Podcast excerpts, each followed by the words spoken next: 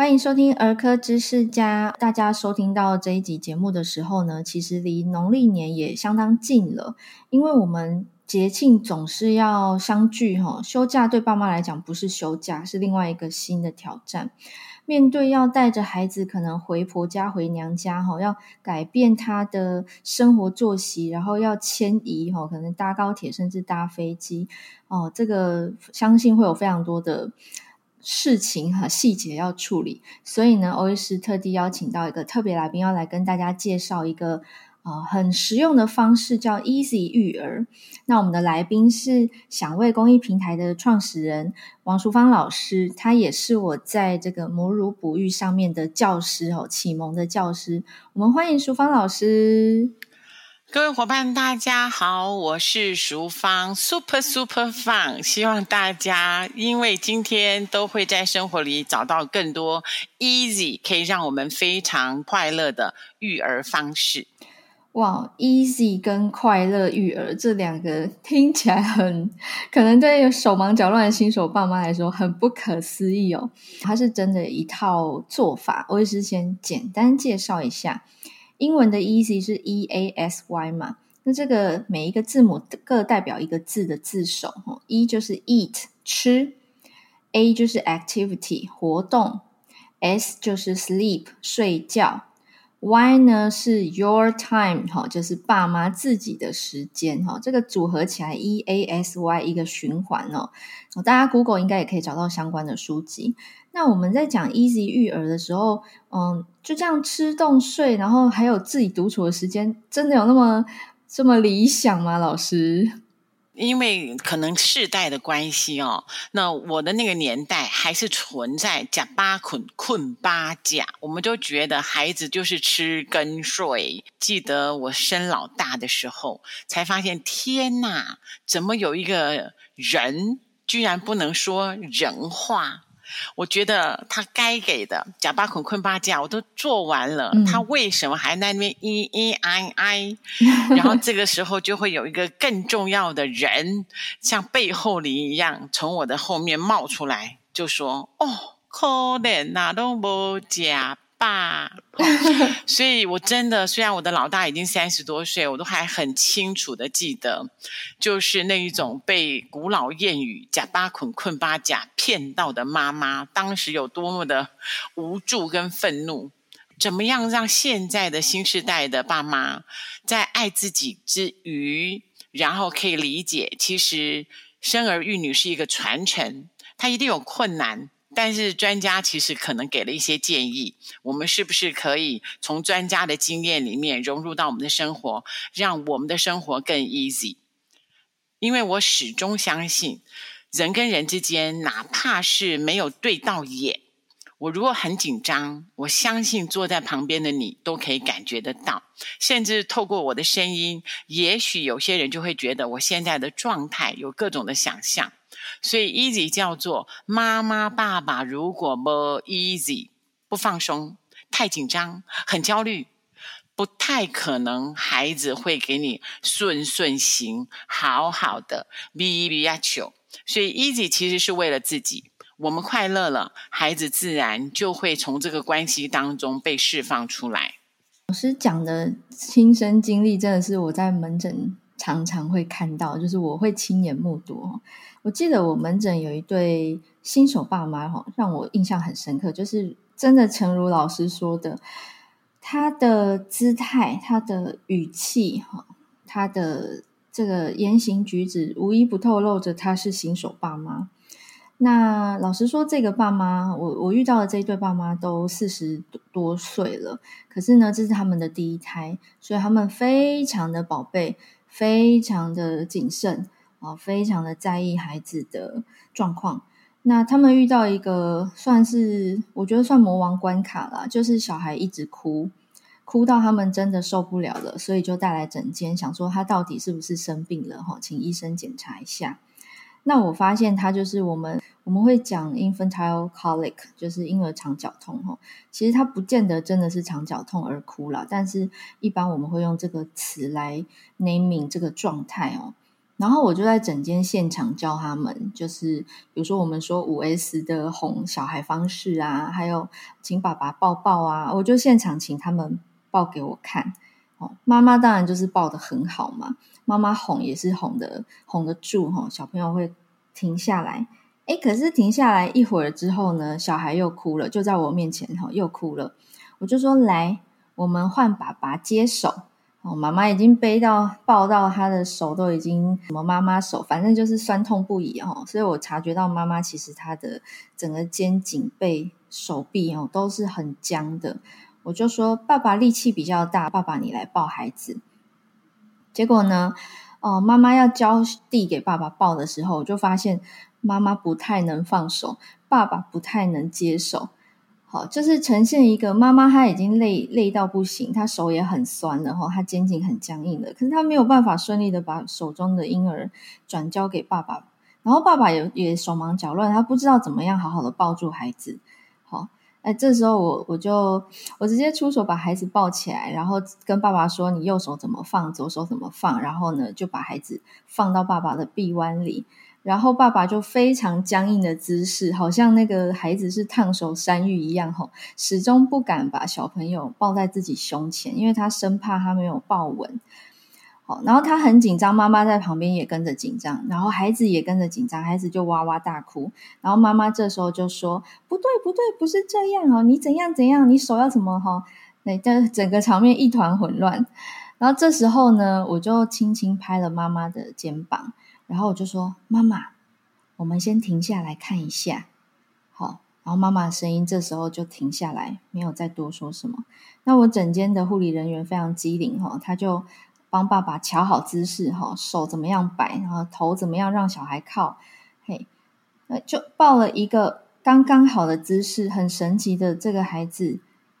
他就稳定下来了，他就不哭了耶。好，就在爸妈面前，然后他们两个的表情就是呈现。啊、哦，他怎么可以没有在爸爸怀中哭？哈、哦，这时候妈妈就说：“哦，爸爸很难得抱他，他不哭的。哦，因为平常只要转交给爸爸，哦，小朋友一定是大哭，又要转交回给妈妈，哈、哦，妈妈哄哄哄哄一哄，好不容易才能哄停。诶，这个状况该怎么办？我相信这是很多新手爸妈会面临的问题，他们可能根本脑中没有办法想起什么 easy 育儿，抱都抱不好了。”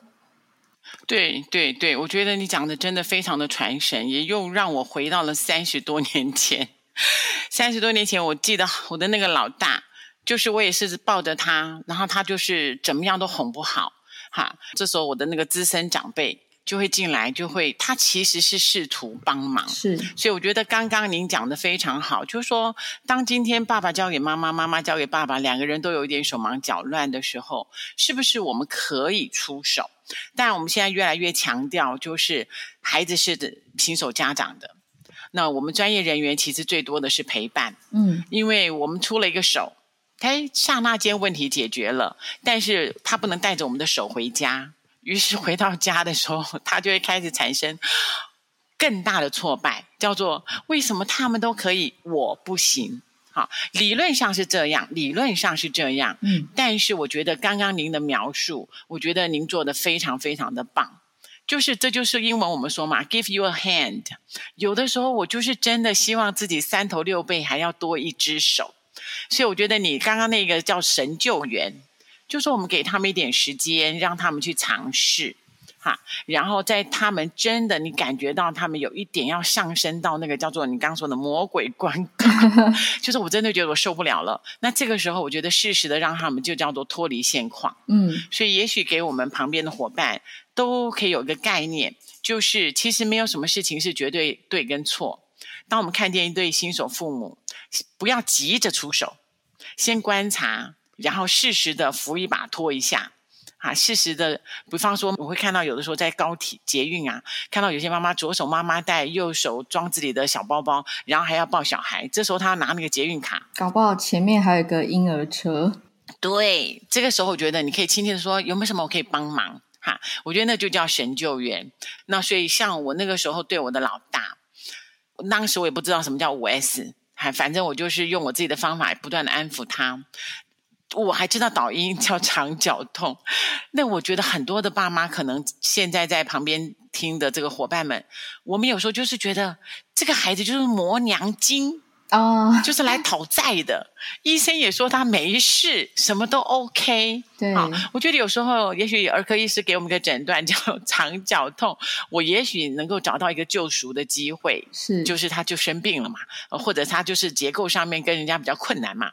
但我记得我老大那时候给我的感觉就是个磨娘精。我我自己回头想想，我想要今天跟大家分享的是什么叫 Easy 育儿？它很重要的是，除了甲八捆捆八甲那个 Eat。跟 sleep，其实很重要的。今天我们大家会聚焦在另外两个，就是我觉得有的时候我们可能不太认识这个孩子的需要，哈，所以就是那个 A activity，对，然后 activity 的部分，我我当时的经验是，我后来哦，因为尤其是在半夜，你知道孩子好像不晓得为什么特别喜欢在半夜哭。我我自己后来想，一个叫做相对论，因为白天我反正也不睡，他哭了，我觉得我的阈值还可以。嗯，夜里因为我觉得大家都该睡，所以当他夜里哭的时候，我就觉得更不能忍受。哈，所以我当时两个方法，第一个方法就是，呃，我就是把夜里的那个夜间广播节目，我们那个年代没有 podcast 的，其实就是 radio，radio 就是电台，我就把那个电台我喜欢的电台，哎，我自己点歌给自己。我每天自己点歌给自己，所以我就开始期待半夜两点我会醒来，我就会听到我点给我自己的歌。哇哦！那有的时候这个呃电台也不一定会播我的歌嘛，啊，没关系，我自己唱给我自己。其实后来回头发现，它其实就是五 S 的概念，就是包啊、抱啊、摇啊、说话、嘘声啊，让孩子知道。You are not alone. I am here. 让宝宝知道，哎，其实每个人都喜欢有人陪。所以我的第二个建议，第一个建议就是，你也许可以心态上就建议，夜里我就是做我喜欢做的事，我点歌给自己，给自己一个小惊喜，让夜里不再那么难熬跟无奈。嗯，第二件事情就是，有的时候我们不能依赖外界的改变。那在活动上面，我自己真的很喜欢的一个活动是，我就会唱一首我最喜欢的歌，然后我抱着我的孩子跟他一起跳舞。最我那个时候最爱唱的，也觉得很应景，蔡琴老师唱的《猜不完，闹人舞步》，哎，我就跟着他一起跳 Tango。我唱完了这首歌，哎，我就觉得孩子好像也就比较稳定。我因为在唱，我因为在摇，我因为心有想象，那孩子又处在一个动态的状态，相对而言，他其实就比较没有那么的激动。等我唱完了，摇完了，那好像他就安静了。所以对孩子来讲，这是一个 activity；对孩子来讲，这是一个。我被关注，嗯，对孩子来讲，我的需要被看见、被照顾。但是另外一件事情很棒的，我觉得是对我来讲，我有了 your time，我的 me time。对，哎，那个电台播给我听，他说花莲的听众点了一首什么什么歌，哎，我觉得那是我的 special moment，特别就是为我而存在。那当我在抱着那个孩子唱歌的时候，我不觉得我在安抚他，我觉得那是属于我的一个圆舞曲的时间，哈。所以 Easy 育儿真的要找到一个方式，是你为了你而存在，你不会一个女人当了妈妈之后，女人就消失了。你还是可以跳你的 Tango，你还是可以唱你喜欢唱的歌，但是把这件事情同步你的孩子的 activity 活动，那这是我的建议。所以我觉得好像现在再回头看一看那一段时光，后来因为不不安抚孩子了嘛，好像我突然的那一段属于我的 me time，那种半夜点歌的 me time 就消失，还有一点小失落呢。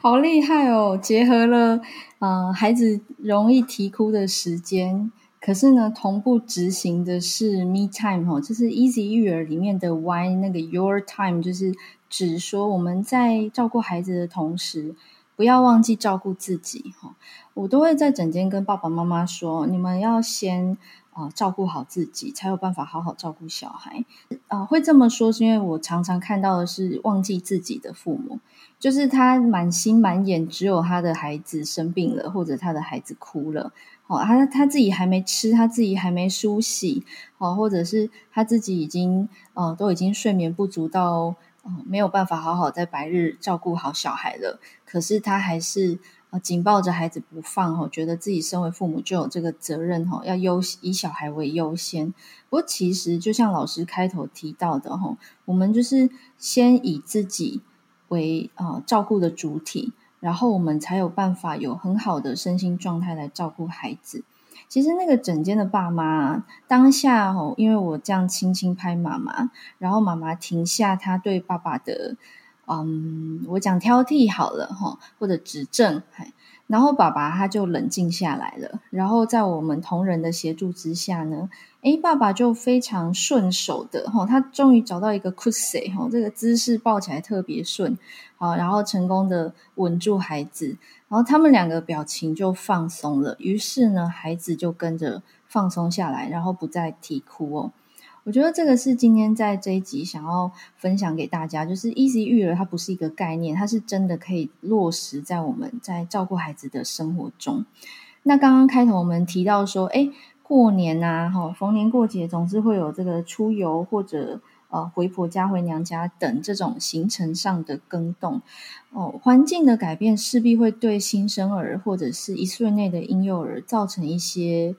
干扰，哈，可能他作息被打乱，可能他来到陌生的环境很不安，哈，会变得比较难照顾。老师有没有什么建议呢？呃，我个人觉得孩子很棒的一个优点，我们就昨前两天我才看那个那个 Netflix 的一个影片，他就说孩子有我们想象不到的 resilience 复原力，适应力超强，真的，我自己觉得生我我自从现在，尤其我教产科三十多年，我一直觉得人类最伟大的创作就是一个卵子一个精子变成了一个。几十亿细胞的孩子，那我常常觉得这么伟大的创作，为什么他们都能够各就各位？所以，如果我们从这个观点切入，就第一件事情，我们相不相信孩子的这个自我修复能力跟自各就各位的能力？我一直觉得一级育儿就像我刚刚一开始说的，我们其实比较多的是被电视、电影、老一辈的谚语。比方说“假八捆捆八甲”这样子的一种根深蒂固的观念所制约了，对，所以反过来，我们常常觉得孩子就像您刚刚提到那个爸爸抱着他，这个好像也不靠近身体，好像捧着一个珍宝，嗯，就像您刚刚说的，孩子其实比我们想象中的呃，其实没有那么脆弱啊，哈，对，但我们其实不太熟悉孩子。所以，如果我们从这两个观点来跟大家分享，就第一件事情，呃，回到了新的环境，为什么会变得难带？我们可能只看见了负向的难带，但我们现在叫做正向，叫做正向育儿，叫做 positive parenting。正向育儿就是我永远要看见一体两面的那个正面。什么叫做孩子回到改变环境变得难带？反过来就是，哎，这个孩子就是来雷达，他很清楚的扫描这个环境，发现，哎，味道不同，哎，光线不同，哎，节奏不同。所以，如果爸妈能够看见宝贝这么的敏锐，像一个雷达一样，可以感知环境改变，哎呦，至少我知道我的孩子不是钝钝的，至少我知道我的孩子很聪明，神经反射很好。那这个时候你会不会比较开心？还是回到快乐妈妈、快乐小孩、快乐家长、快乐孩子？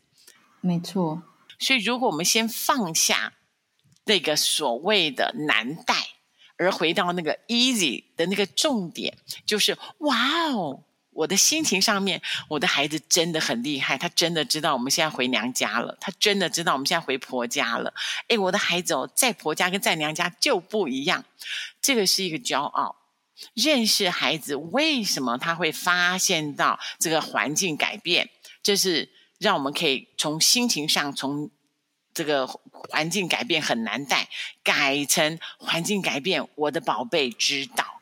这其实是生物的本能，对不对？对，把自己的心情调成负向变正向，当父母的心情变正向，孩子就会看见一个笑脸，没错，然后。孩子看见笑脸了之后，我们再回到认识新生儿，就是哦，宝贝，你知道这个不是家里，对不对？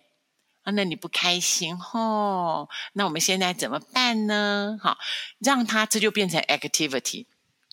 哎，我们刚刚说孩子的复原力、孩子的适应力，孩子就像溪水海绵。所以，如果这个时候我们让他知道，对，这里是阿嬷家，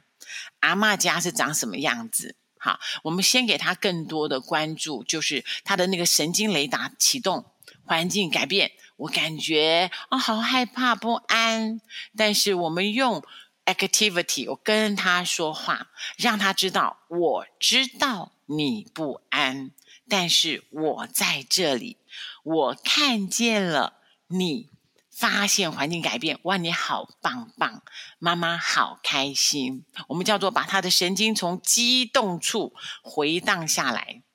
昨天我又看的那个，他其我其实看的是那个，嗯、呃，实习医生，一个美国的医学影集《Grey's Anatomy》。对，《Grey's Anatomy》，它它里面那个女主角是她，嗯、呃，她是有一点点的亚斯伯格。她一激动，声音太吵的时候，她就会开始很激动，她就会想要尖叫。昨天的影片，那这个时候旁边的人就说：“我们可以怎么帮你？”他就说：“抱紧我。”哇，好温暖哦！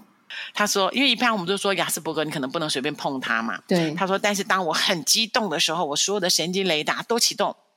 抱紧我。”他说：“当你抱紧我的时候，你可以让我抑制我的交感神经反应。嗯，刚开始我会很激动，会推开你，但是当你抱紧我，我的神经反射不能再往外放电。”这个时候，我就会开始慢慢 calm down，冷静下来。好，哎，我觉得这个他说叫拥抱治疗法，我觉得好棒棒。这个对婴儿有效，没错。所以，Easy 育儿第一件事情，你要快乐，放下回家环境改变变得难带，看见哦，环境改变，我的宝贝知道。Easy 育儿，当我们自己的心态变到正向。那这个时候，我们在回应孩子，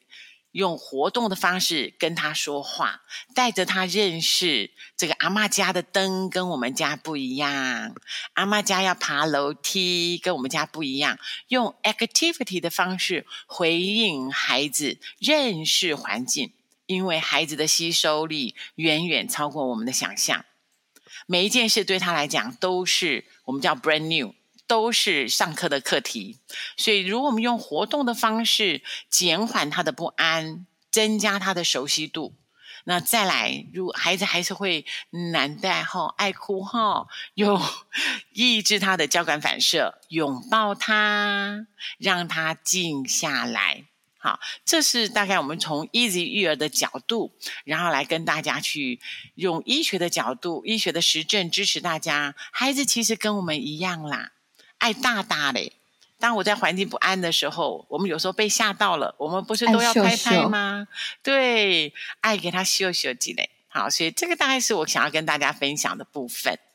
这一集是特地为不管是新手爸妈，还是这个呃想到农历年后要跟亲戚婆家娘家团聚就有压力的家长们分享哦。呃，Easy 育儿的概念呢，其实它是应用了我们医学上的一些科学知识，然后结合我们临床上怎么样教爸妈哈照顾、安抚以及这个呃看见孩子的。的这个各种可能哦，其实说各种可能也真的就是我们身为一个人本来就会有的能力跟反应嘛，我们会吃会睡，然后。会啊，像小朋友、小婴儿是拳打脚踢啊，手舞足蹈啊，呵呵笑啊，哦，这都是很天然、很自然的事情。只是如果发生在婴儿身上，他想吃，他饿了，他哭；他想睡觉，他也哭；他尿尿便便了，他也哭。哈，我们学会去辨识他每一种哭声，每一个这个不同的声调代表的意思，甚至你可以去读他的表情。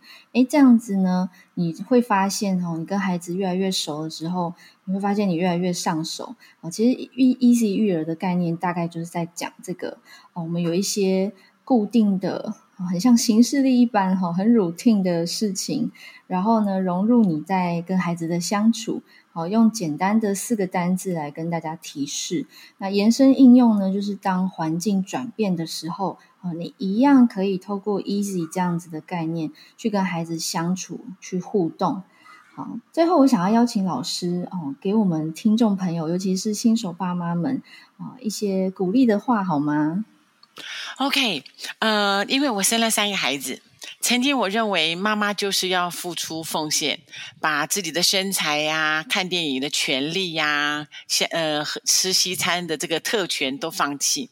但现在我们说，快乐的妈妈才快乐的小孩，因为你才是孩子生命重要的泉源。所以我会建议这个呃新手家长一定要有自己的时间，哪怕一天只是在厕所能够自己划手机，没有人来干扰都好。好，你绝对值得去做个 SPA，然后跟闺蜜喝杯咖啡，就是 your time。好，就是如果我们都不爱自己，那么我们怎么能有更多的爱给别人呢？好，那在最后就是孩子其实很想融入我们的世界。他不是不说人话，只是他说的话我们暂时还不太熟悉，所以试试看辨识孩子的哭声，好好的跟他说话，他会在你每一次跟他说话的过程当中，透过这个活动更加跟你心灵契合，你们彼此就会越来越了解。说话就是一个最好的活动，在说的过程当中，让我们认识我们的孩子，在说的过程当中，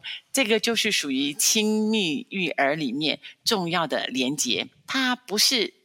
应该要做，而是享受要做。希望大家能够透过今天的这个呃讨论分享，能够让大家知道你不孤单，你还有很多的助手。好，包括到听这个 podcast 啊，或者是找你最亲密的爱人一起聊天。呃，我也想要提醒各位爸爸妈妈的。一个概念哦，就是不要忘记替自己拍拍手，因为我们毕竟谁是生下来就会当爸爸，生下来就会当妈妈，也是生了孩子才开始学习嘛。所以哦，既然是新手，总是会有挫折，总是会有没那么顺的时候。诶，当你上手了，好，当你学会了，不要忘记替自己拍拍手哈，鼓励一下自己。那刚刚老师有提到这个，呃，可以适时的旁人搭把手哈，帮一把。我们在开头的时候恰好有提到，老师是这个享味公益平台的创办人哦，享受的享，然后哺育的这个喂哈，喂食的喂，它是一个什么样帮助爸妈的平台呢？？OK，非常好，谢谢欧医师的那个呃工商时间哈。那这个其实是我们一直有一个想法，就是现在因为资讯非常的发达，但是资讯越发达，另外一个层面就会发现到，那到底哪一个是真的，或者哪一个是有效的？对，好，所以于是我们就集结了全台湾，我们现在在邀请全台湾有志想要保护、促进、支持育儿家庭的专业人员。或者是这个想要找一个真正能够帮助到我的这个泌乳不育支持的专家。的家庭。那我们就做了一个媒合平台，那这是一个完全公益的平台。那我们每两个礼拜会有一个公益的讲座，那都是一些比较简单的，包括运动啊，包括奶不够怎么办呐、好，那这些都是一些公益的课程，都是线上。那妈妈都可以一边做家事啊，或者是一边这个做脸啊，来听这些课程。那另外一个部分就是很重要的是，因为是媒合平台。那你就可以点，就是看到我们很多的顾问，然后在你的居住地附近，然后可以去跟他联络，找到一个经过认证，呵 呵我们觉得他的知识，他在哺育、呃喂奶、怀孕这个部分的知识，都是能够根基于科学的一个证据，比较站在以家庭为中心，而不是一个我们认为叫做盈利，呃、一定要喂奶。哎，呃，除了盈利之外，我们觉得也有别于一般现在所谓的政府卫生教育的宣导哦，因为我们会比较希望妈妈是享受喂奶，而不是母奶最好，我应该要喂奶啊。我们最主要的是希望大家能够为了自己而做，为了自己而做，而不是为了这个数据或者是为了健康政策。好，所以希望大家能够呃常常去我们的享味平台看看，我们也有各种的懒人包、各种的课程，然后还可以媒合在你附近的一些专业的泌乳顾问等等。好，简单来说呢，他是新手爸妈的神队友。如果你有任何的需求或问题呢，都可以在这个公益平台上找到适合的。哦、我讲。材料好了，不要讲教材哈，就是可以像听 podcast 一样哈，你一边做家事或一边哄小孩，然后一边它像背景音乐一样的这个播放哦。甚至我有听众朋友跟我说，他会在哄小孩睡觉的时候放我的节目，因为我的声音可以让小孩助眠哦，这样也是不错的功能哦。这个享卫公益平台的连结，欧医师会放在今天节目的资讯栏里头。如果你有任何问题想要点播相关于呃哺乳啊、泌乳啊，或者是产前准备啊，因为老师老师同时也是啊，这个有我们助产师门诊的的专家哦，所以啊，有任何需求呢，都欢迎点这个享卫公益平台去搜寻你的困惑。那也非常欢迎大家可以加入这个支持友善母乳哺育的。嗯，该说朋友嘛，因为我们不一定是专家，可是我们可以对周边的哈，你你看到你遇到的陌生人释放出一点善意哈，也许开口问一句你需要帮忙吗？对妈妈来说都是非常大的温暖。以上是今天的分享，非常谢谢你的收听。那我们下次会再邀请淑芳老师来到节目当中，分享更多有关母乳哺育相关的专业知识跟资讯哦。我们下次空中再见，拜拜，拜拜，谢谢大家。